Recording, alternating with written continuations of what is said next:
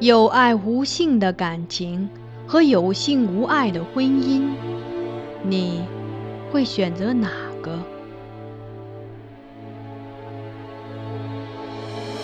这是一个淹没于宋史中的故事。皇帝的爱女选择了前者，她贵为公主，不更父母之言，谓之失德之名。纵自兄义，无所畏惮，数为君父之命，凌灭夫家。他身为内侍，不自谨，过恶至大，罪恶山积，当服众诛。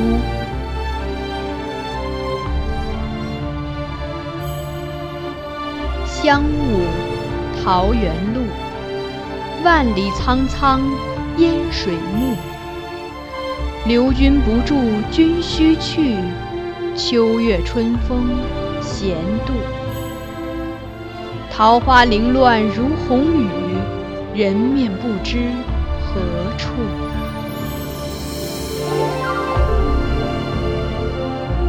欢迎收听米兰 Lady 作品《孤城闭》，由菊与纸播讲。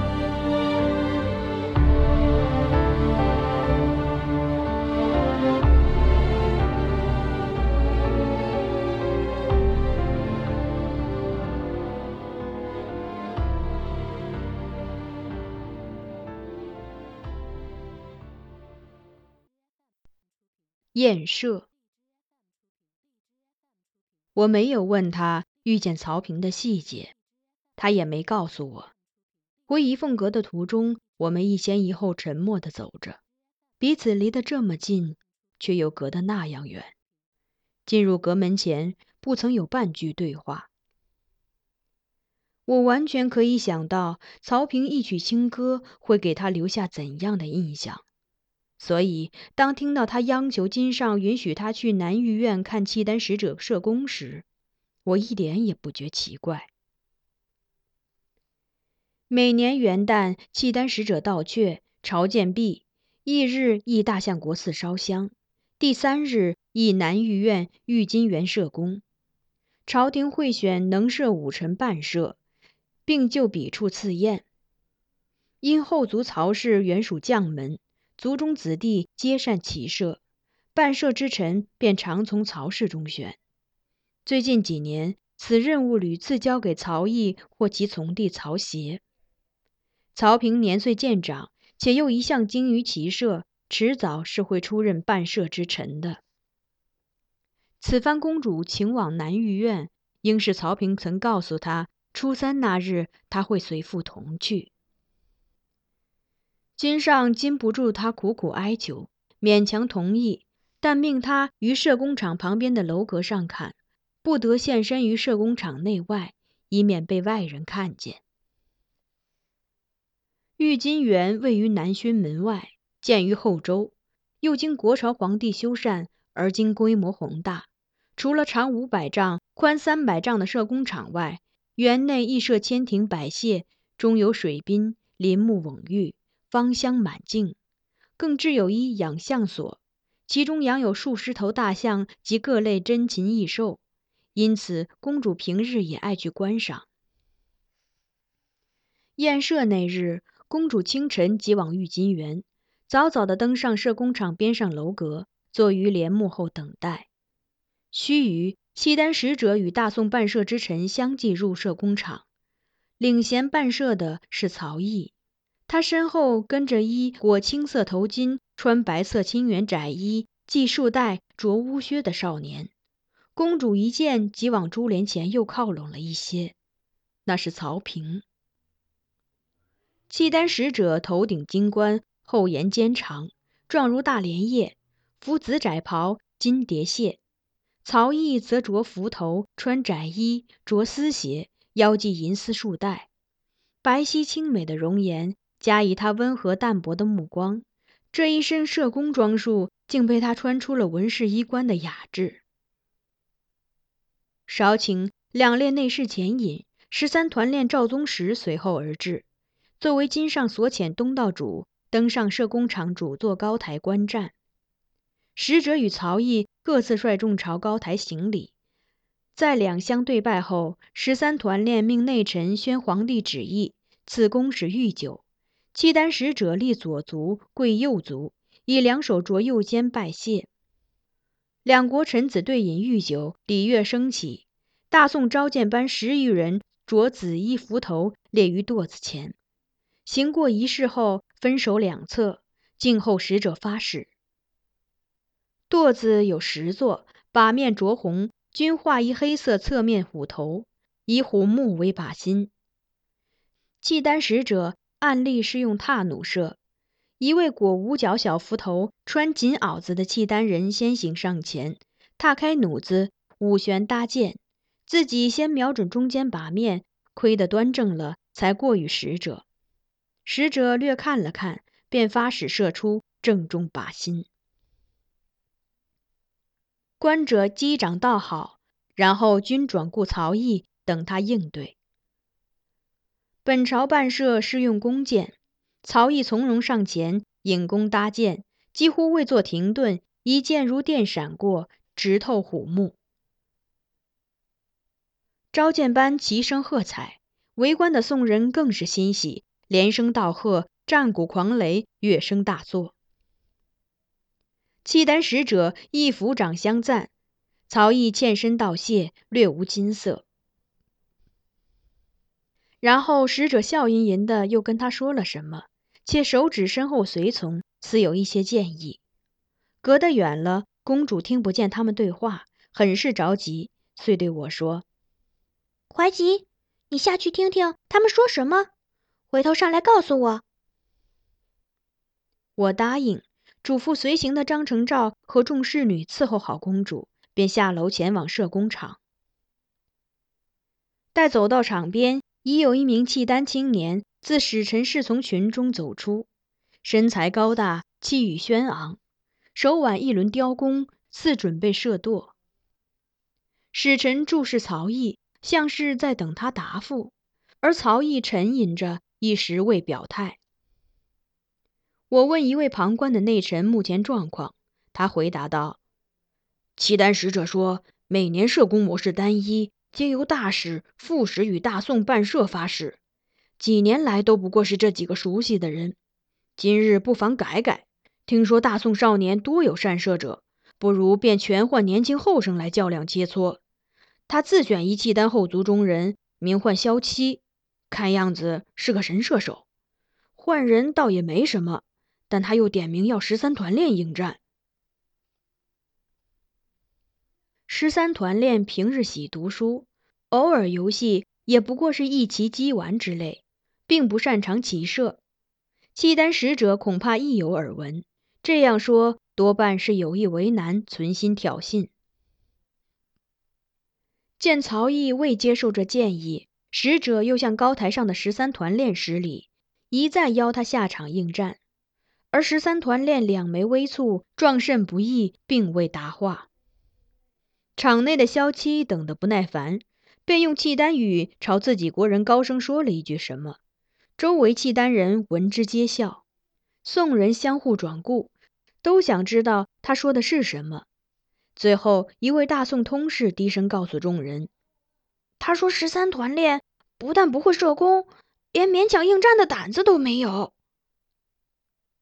话音未落，即闻大宋办社队列中有一人朗声说了几句话，说的竟也是契丹语。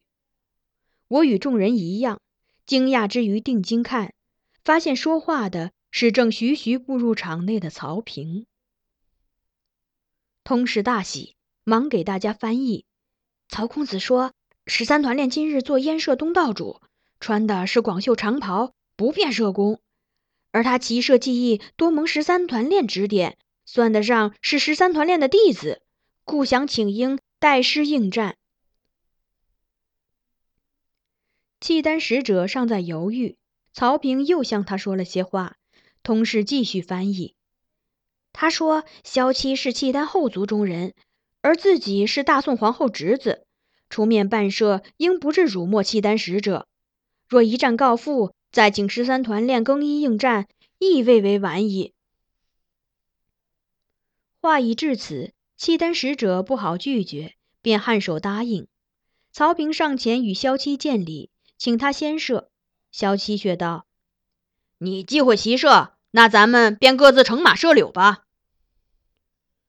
曹平未有异议，回首吩咐侍从准备场地，并将他的火赤马牵来。召见班诸人迅速按规则选两行柳枝于场内，树枝上系丝帕为实，其下削一小段树皮，另成白色，以为靶心。射柳定胜负，结果分三等：持马以无羽横簇箭射柳枝，射断其柳，又以手接住，跃马持去者为上；断而不能接去者次之。若射中而柳枝未断，与未射中者一样，皆为负。曹平依旧请萧七先行，萧七也不客气，上马后引弓瞄准，几乎在放箭的同时，即一加马腹，风驰电掣一般向前冲去，在柳枝坠地之前，伸手一捞，握于手中，再扬起示众。这一系列动作完成的顺利流畅。看来，就算曹平同样能做到断柳接持，也不过是打个平手。古契丹人皆有喜色，宋人表情则略为凝重。而曹平引马向前，神态自若的挽弓、瞄准、放箭、跃马，最后也是稳稳的将柳枝接在手中，看起来与萧七动作略相似。宋人欢声雷动，纷纷向曹氏父子称贺。最后，契丹使者也过来，干笑着对曹毅道：“曹公子好身手，这一局是大宋胜了。”萧七颇不服气，用汉话高声问：“我们都接住断柳，只能说打平，怎可说是大宋胜了？”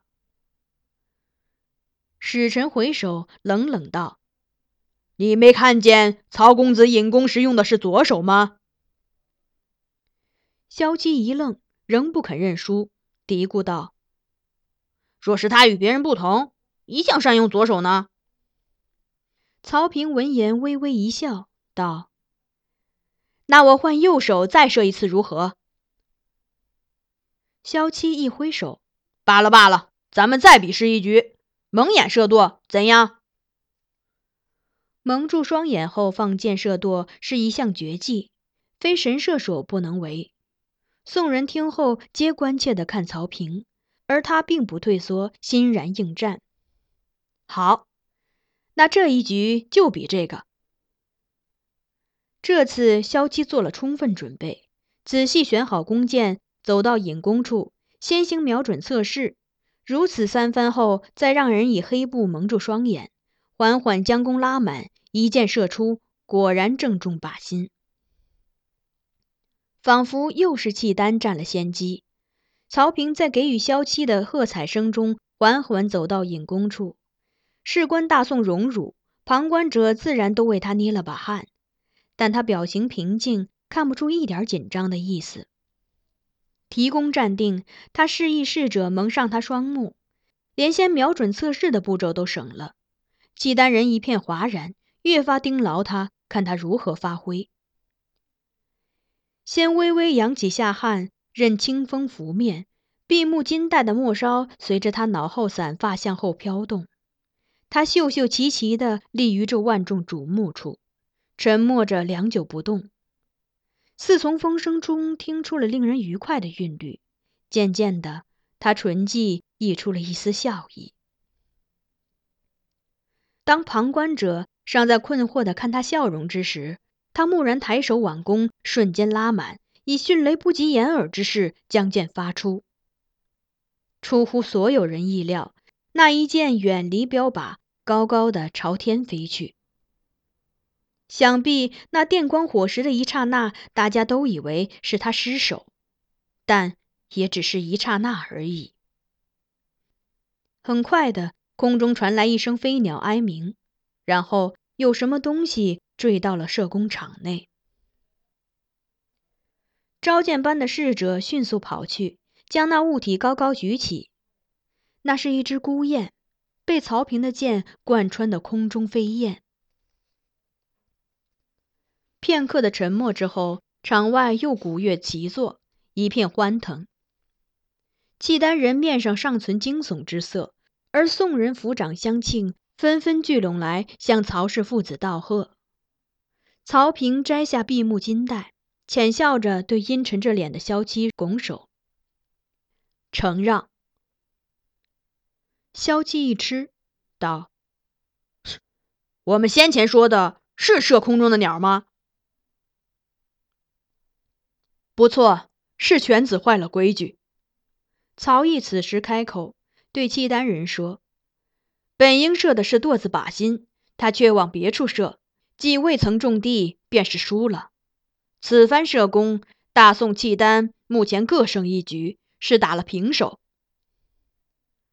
十三团练认可了他这说法，客气地笑赞萧七几句。然后待皇帝赐了萧七及曹平一些珠宝杂坠的闹装、银鞍马与金银器物，萧七面色稍霁，亦与曹平一起上前谢恩。当曹平离场更衣时，御金园中内臣皆聚至沿途两侧，朝他欢呼称贺。我从中辨出一个熟悉的女子声音，循声望去，竟见公主站在前方人少处。穿着一身小黄门的衣袍，长发也严严实实的束在了幞头里，看上去就像个面目清秀的小内侍。我立即快步走到他身边，轻拉他衣袖。他回头看我一眼，笑容不减，毫无离开的意思，也没对我多做表示，依旧转手去看渐渐朝他走来的曹平。曹平容貌与吉富颇相似，但眉宇间。多了几分少年独有的勃勃英气。此刻他含笑前行，举止疏朗大方，也不失世家公子的端雅气度。但走至公主身边时，忽然童心乍现，侧手向她瞪眼吐舌，扮了个鬼脸。公主亦不示弱，鼓起两腮，手指推鼻尖向上，给他瞧了个猪鼻子。然后两人相视而笑。期间，曹平并未停步，在向公主扬扬眉后，径直往更衣的殿阁去了。而公主目送他，面上犹带喜色。射宫之后，按例于御金园中赐宴，由十三团练及曹毅等人作陪。公主说午后要去养象所看珍禽异兽，便留于楼台之上，独自进午膳。御膳局奉上的膳食。他尝了两口，便说不好，坚持要我亲自去厨房吩咐厨子做他爱吃的菜。我只得遵命前往。临行前看了看他上穿在身上的小黄门衣袍，一点疑惑一闪而过，但终究还是没有问出来，只对他说：“公主，这衣服还是换了吧。”他颔首应道：“嗯，即刻就换。你快去吧。”我的预感是正确的。当我回来时，公主已不在楼上。我问阁中侍女，她们讷讷地说：“公主带着张成照出去了，此外不许任何人跟着。”我出去寻找，刚至楼下，便见张成照哼着小曲儿回来，迎面撞见我，他一惊，低头想溜，被我扬声喝止。我问他。公主现在何处？大概是我神色语气太过严厉，他眸光甚至有了惊恐的意味。没怎么拖延，便供出了公主所在的位置。与曹公子在一起？我问。他瑟缩着低下头，我一把推开他，阔步朝他所说之处走去。